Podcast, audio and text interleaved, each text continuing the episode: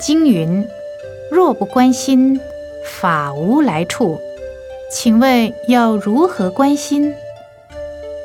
心生万法生，心灭万法灭。